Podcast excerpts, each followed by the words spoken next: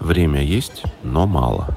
Новая короткая версия нашего подкаста «Время есть», где мы отвечаем на ваши вопросы, которые вы нам присылаете аудиосообщениями в Telegram God Time Podcast. Поехали! Добрый день. Меня зовут Татьяна, я из Нижнего Новгорода. Uh, у меня давно была мечта открыть свой маленький винный бар, но все как-то страшно, честно говоря. Но после прослушивания подкаста неплохо замотивирована и только укрепилась в своем желании. Но теперь глаза разбегаются от количества вин, и возникает вопрос, как правильно сформировать винную карту и есть ли какие-то общие принципы в этом вопросе? Спасибо. Отвечает ресторатор Анна Журкина, владелица винного бистро «Сингл» в Москве. Добрый день, Татьяна. Период запуска своего винного бара я также столкнулась с этим вопросом, поэтому постараюсь вам немного с ним помочь. Если все делать как по учебнику, то ваша винная карта будет зависеть от двух факторов. Это целевая аудитория и финансовая модель. Вне зависимости от того, будете ли вы своими силами составлять эту карту или привлечете к работе специалиста, а, вам надо будет ответить на очень важный вопрос. Кто же такой ваш гость? Это может быть взрослый, состоятельный человек с классическим вкусом и большим дегустационным опытом. Или, может быть, это будет молодая аудитория, аудитория, которую надо будет удивлять чем-то новым и необычным. А возможно, это 90% женская аудитория, которая будет рада огромному выбору игристого и танцев. Тут можно пофантазировать, посмотреть на локацию, да и вообще точный ответ на этот вопрос поможет в дальнейшем не только правильно составить карту, но и сэкономить много денег во время маркетинговых тестов, составления меню и формулировки самой стратегии, например. С финансовой моделью все куда проще или сложнее, если вы плохо дружите с цифрами. Есть а, некоторые стандарты, фудкоста, процентов э, наполняемости чека и так далее. Попробую объяснить э, простым языком. А, допустим, вы открываете демократичный формат винного бара значит, у вас должна быть демократичная наценка на вино. Два, два с половиной, может быть, максимум три. Самый продаваемый сегмент винной карты тогда у вас будет от двух с половиной до пяти тысяч рублей за бутылку. То есть, составляя винную карту, вы будете в основном ограничены закупочными ценами от 800 до 2500 рублей. А, также очень важно понимать а, ваш инвестиционный бюджет. От него будет зависеть количество позиций в карте. А, свой проект, например, я открывала без инвестора, и на старте моя карта составляла всего 40 позиций, что позволило мне не замораживать большое количество денег в товаре. Ну и самое главное, не забывайте про разнообразие стилей и регионов. В общем, желаю вам удачи, успехов с вашим будущим проектом и ничего не бойтесь, экспериментируйте, уверена, у вас все получится. Всего доброго. Всем привет, эксперты по еде и не только. Меня зовут Юрий, я из Москвы.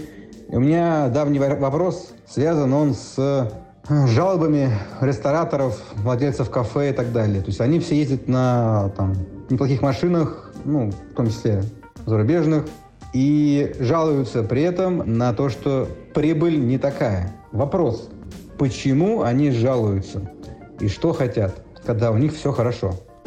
На этот вопрос ответит Кирилл Колесов, совладелец трех баров в Москве «Интеллигенция», «Сюр» и «Ясно».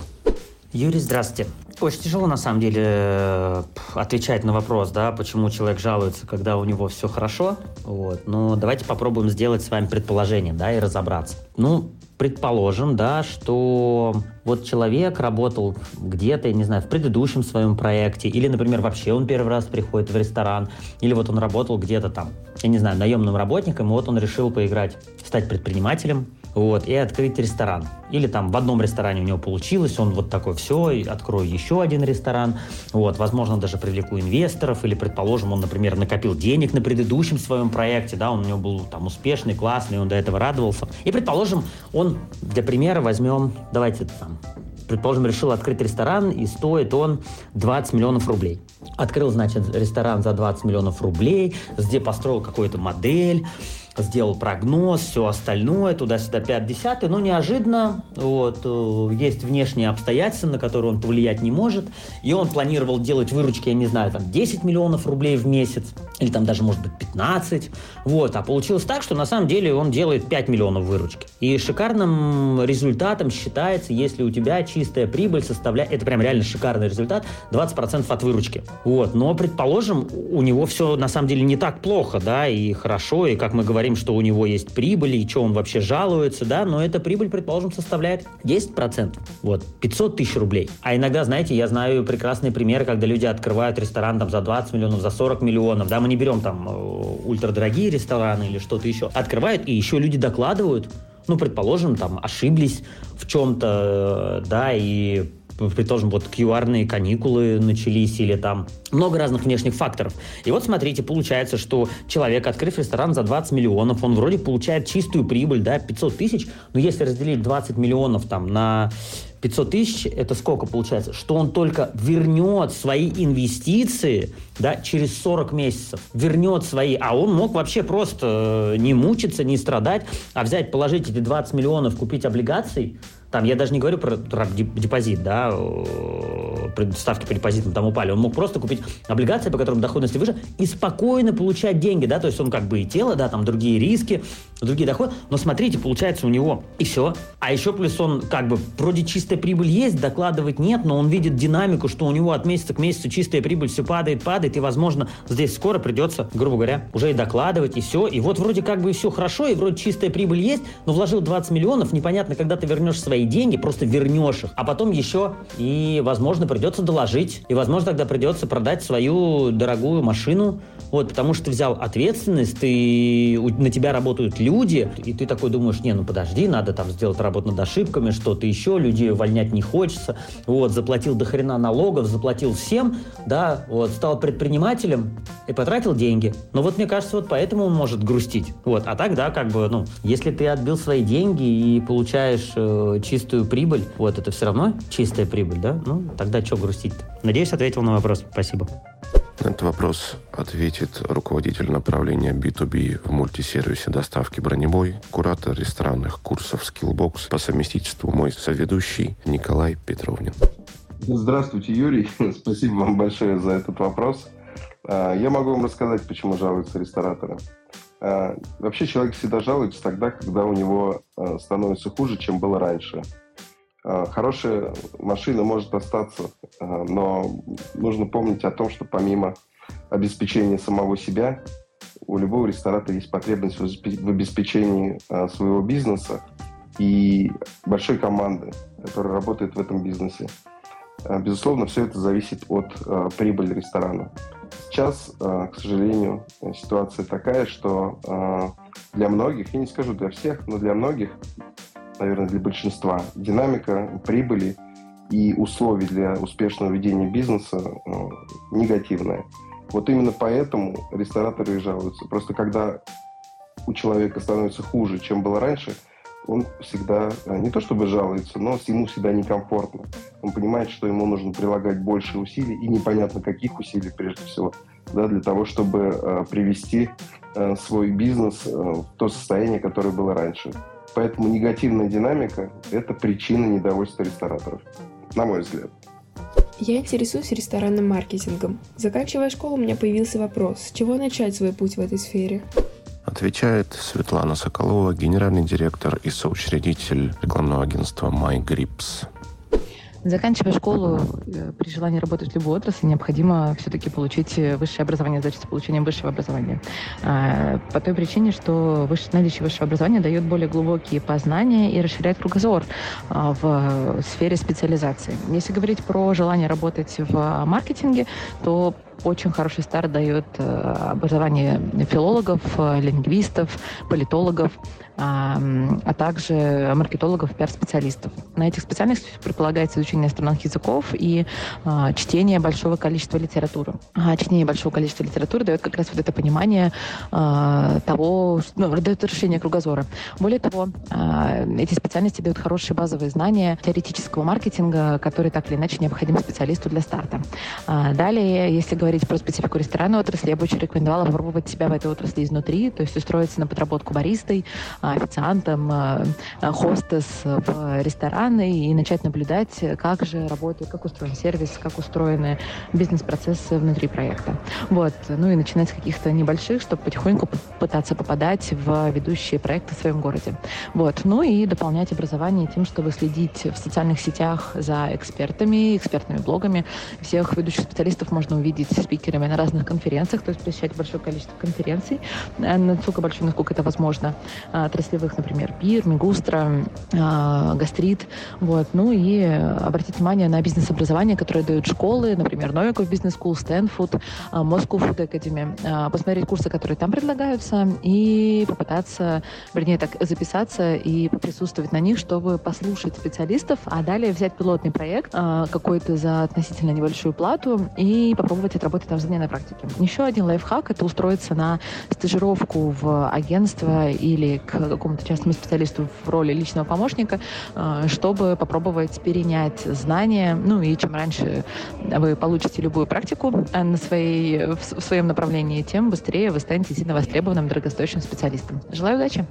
Здравствуйте, вас беспокоит Эдуард из Воронежа. Мы недавно открыли в центре города небольшое кафе, хотели бы позиционировать его как клубный формат. Возможно ли было какие-нибудь советы дать, как продвигать такой формат с точки зрения маркетинга? А может быть, какие-то, опять же, советы по позиционированию рекламной кампании? Заранее спасибо. Отвечаю я, Олег Дмитриев, маркетолог, соведущий подкаста «Время есть». Спасибо за вопрос, Эдуард. Скажите, пожалуйста, что значит клубный формат? Клубный формат в смысле как закрытый клуб? Или клубный формат в смысле потанцевать?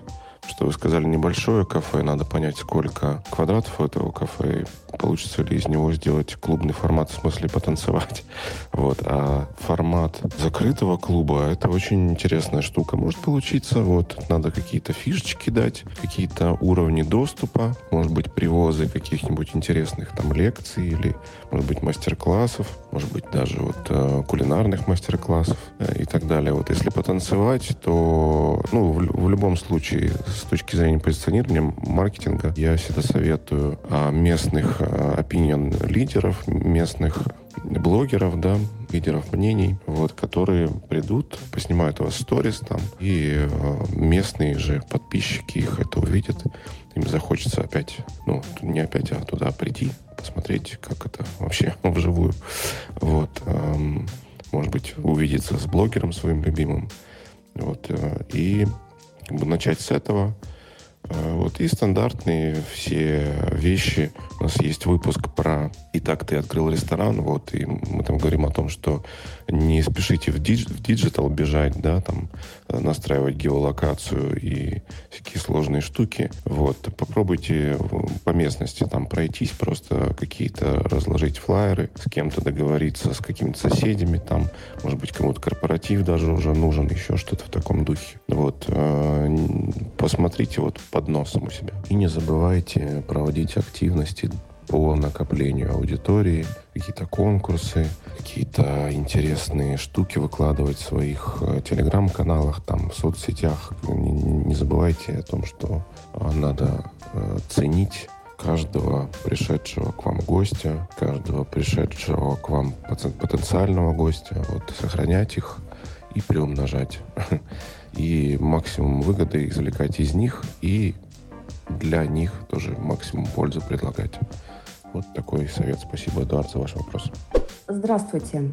Вопрос про локацию. Вас беспокоит из Калининграда Гала Бралюк. В предыдущем подкасте вы говорили, что открыли несколько баров и везде удачная локация. Один из них, правда, как вы э, уже говорили, несмотря на то, что локация малолюдная, но находится в культурно-историческом месте.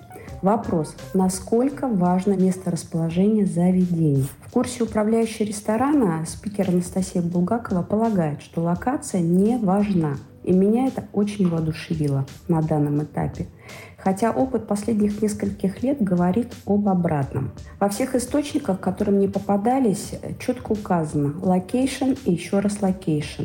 Сделаю отступление. Заведение, которое мы открыли несколько лет назад, расположено в спальном районе. И расчет был на то, что целевая аудитория – это будут семьи, которые проживают в этом районе. Для услуг гостей был открыт ресторан на 300 посадочных мест, самый большой в городе бильярдный клуб, 23 стола и боулинг.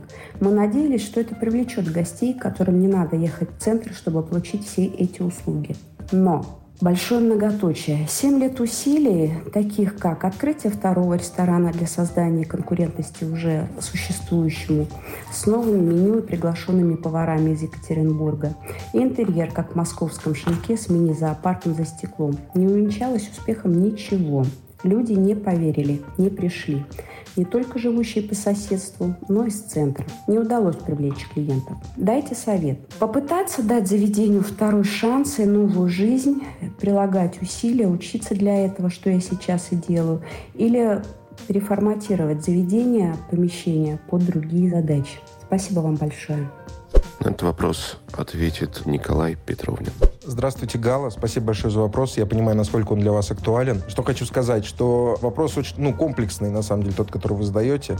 И его можно так декомпозировать на несколько вопросов. Первый вопрос у меня возникает, во всяком случае, какой процент бюджета, да, большого достаточно бюджета, насколько я понимаю, который вы потратили на этот проект, какой процент в нем занимает маркетинг, какие активности вы используете, насколько эти активности соответствуют той целевой аудитории, которую вы хотите у себя видеть. А второй вопрос — это удержание гостя и повторяемость визитов посещении вашего ресторана. Тут надо общаться с гостями. Вообще надо максимально много общаться с гостями, но в вашей ситуации это крайне важно. Надо понять, что их приводит к вам в ресторан, а что, может быть, отталкивает. Почему они не приходят настолько часто, насколько бы вам хотелось. Третий момент — это финансы. Да? Нужно четко понимать, готовы ли вы дать вторую жизнь вашему проекту путем дополнительного маркетинга. Возможно, изменения операционных, которые вы э, сможете реализовать после того, когда поймете, в чем несоответствие да, вашего проекта и целевой аудитории. Может быть, быть, на самом деле, это банально цена. Да, может быть, э, цены в вашем меню они соответствуют той локации, где вы находитесь. Ну, и есть такие нюансы, когда э, гости просто не хотят ехать на окраину, им приятно проехаться в центр, да, это для них досуг, чтобы э, отдохнуть там. И не хочется это делать там в двух шагах от своего дома. Есть разные нюансы, но очень важно, крайне важно понять вот эти причины и пообщаться с вашими гостями. Только после этого можно будет делать вывод о том, тратить ли дополнительный бюджет и там вносить какие-то маркетинговые или операционные изменения в ваш проект, ну, либо признать, что он нерентабелен, наверное, давайте так скажу, да, что вы тратите больше, чем получаете. Еще раз спасибо вам большое за вопрос. Э, искренне желаю успеха вашему проекту. Искренне надеюсь, что вам удастся вдохнуть в него вторую жизнь. Спасибо. И снова отвечает Кирилл Клюсов, совладелец трех баров в Москве. Гала, здравствуйте. На самом деле это очень непростой вопрос. И ответить на него я могу только исходя лишь из своего опыта, и давать здесь советы, конечно, будет неправильно, и, да и не нужно. За те два года, что мы работаем с ребятами в ресторанном бизнесе, мы поняли одно, что делая выбор между локацией, да, супер классной локацией дешевой арендой, вот, нужно выбирать дешевую аренду, потому что она позволит очень хорошо себя чувствовать, на самом деле, в тяжелые времена, да, и те два года вот мы просто не знаем, да, как, как это в хорошие, в тучные времена или что-то еще. Мы знаем только вот э, то время, там, с э, лета 2020 года. Вот, и поэтому во всех своих заведениях, да, мне кажется, в первую очередь нужно, это та прописные истины, о которых иногда люди забывают, да, это создавать хорошую, шикарную атмосферу, делать вкусную еду, вот, и хороший сервис. Да, выбирая между арендой и, наверное, непроходным местом, придется, ну, там, более тяжелее и сложнее приводить клиента, но если соблюдать все вот эти вот три правила, которые есть, да, для того, чтобы потом гость вернулся в, к вам второй раз, то, наверное, так будет правильней. Вот. Ну, и еще, знаете, вот э, за свою жизнь я понял один очень важный урок, да, за который там пришлось иногда... Все в нашей жизни всего лишь опыт, иногда он дорогой, иногда очень дорогой, что органический рост — это очень важная вещь, и лучше, наверное, взять помещение поменьше и подешевле, вот, опять же, с, с работающей экономикой, да, то есть вот та аренда, которая у нас есть, э, она там очень дешевая, и она позволила нам там совершить множество ошибок, потом их исправить. Поэтому, отвечая непосредственно на ваш вопрос, наверное, в, в спальном районе тоже можно сделать прекрасное заведение, создать их и в них как раз э, сделать вот ту самую прекрасную атмосферу, вкусную еду и отличный сервис. И тогда люди да, в ваше небольшое кафе в спальном районе будут приходить, возвращаться, а возможно даже из соседних районов приезжать к вам, чтобы провести время и поесть. Вот, поэтому, наверное, вот как-то так, надеюсь, ответил на вопрос. Большое спасибо нашим слушателям за интересные вопросы. Мы надеемся, что мы постарались максимально эффективно и полезно на них ответить, как всегда. В подкасте «Время есть». Спасибо нашим гостям и спикерам за ответы, за то, что нашли время. Если вы хотите послушать другие выпуски со спикерами, которые отвечали на вопросы в этом подкасте, слушайте предыдущие выпуски. Очень полезные, интересные. Не забудьте подписаться на подкаст «Время есть» на той платформе, на которой вы слушаете подкасты, поставить лайк, звездочку, написать нам комментарий и не забудьте подписаться на телеграм-канал «Время есть».